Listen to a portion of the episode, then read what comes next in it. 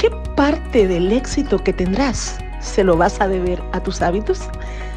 Tus hábitos son el equipaje que no pesa y te lleva de cero a infinito, de menos a más. Oh sí, nunca permitas que tus anhelos se conviertan en un recuerdo. Trabaja para que sean un hábito. Sí, trabaja hasta que sea una práctica efectiva, hasta que sean como tu sombra o, hasta que se conviertan en un canal de bendición.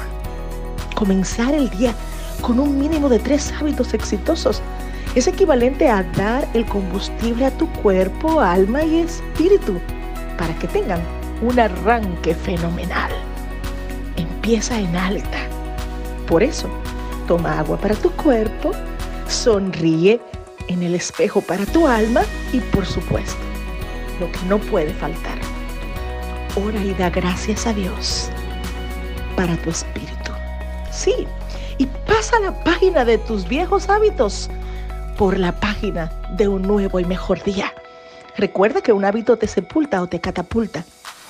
Y piensa quién vas a llegar a ser luego de ser consistente con tus hábitos.